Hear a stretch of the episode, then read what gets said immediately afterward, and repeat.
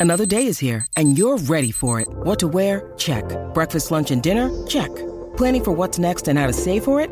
That's where Bank of America can help.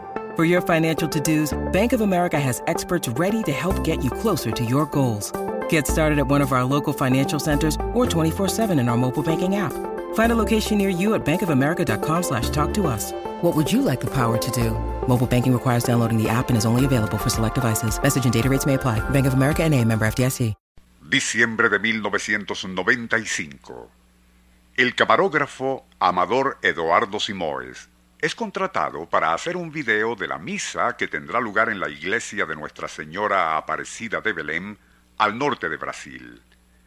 La ceremonia conmemora el octogésimo aniversario de la señora Benina Almeida, y todo marcha como ha sido planeado, pasando todos luego a la residencia de la agasajada, donde sus familiares e invitados se reúnen para ver el video en cuestión.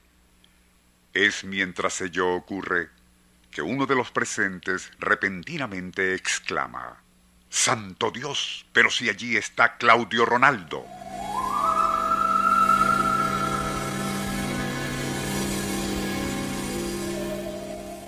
La conmoción fue inmediata, y no era para menos, pues inexplicablemente y muy sonreído, entre los asistentes a la ceremonia estaba el joven Claudio Ronaldo Cardoso.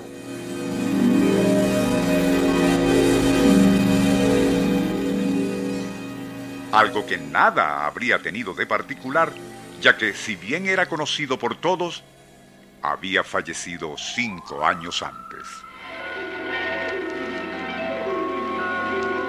Nuestro insólito universo. Cinco minutos recorriendo nuestro mundo sorprendente. Sumidos en el estupor, todos vieron una y otra vez aquel video, donde el joven Claudio, fallecido en 1990, víctima de anemia perniciosa, aparecía en varias tomas.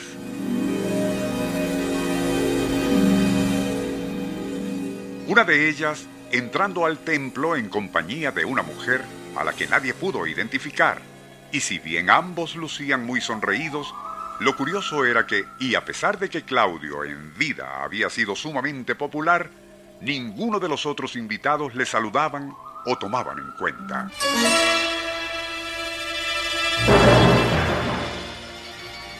Ante la conmoción general, el camarógrafo debió aclarar que en ningún momento él había visto a esas dos personas mientras filmaba, y así también lo manifestaron muchos de los presentes durante la misa. De lo que no había duda alguna, y como lo corroboraron sus propios familiares, era que esa imagen fantasmal, aparentemente captada por la cámara de video, era la de Claudio Ronaldo Cardoso.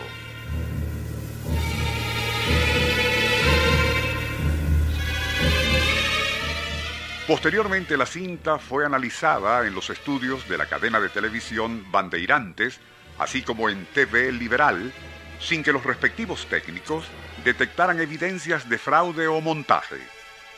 Por su parte, el abogado y periodista Donato Cardoso, padre del difunto Claudio, aseguró haber reconocido el traje que vestía su hijo en la filmación, insistiendo en que era la misma ropa con la que fue sepultado.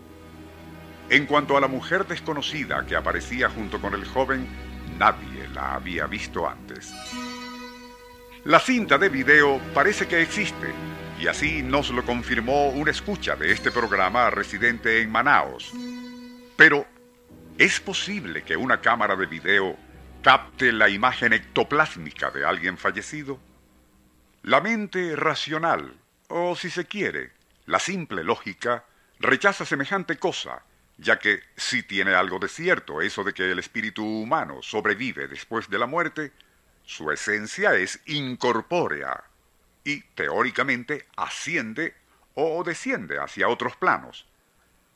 Algunos escuchas quizás recuerden otro caso relatado no hace mucho en este programa, en el cual, y con las reservas del caso, comentábamos que el capitán de un buque mercante Supuestamente había fotografiado los rostros de varios tripulantes fallecidos días antes en un accidente.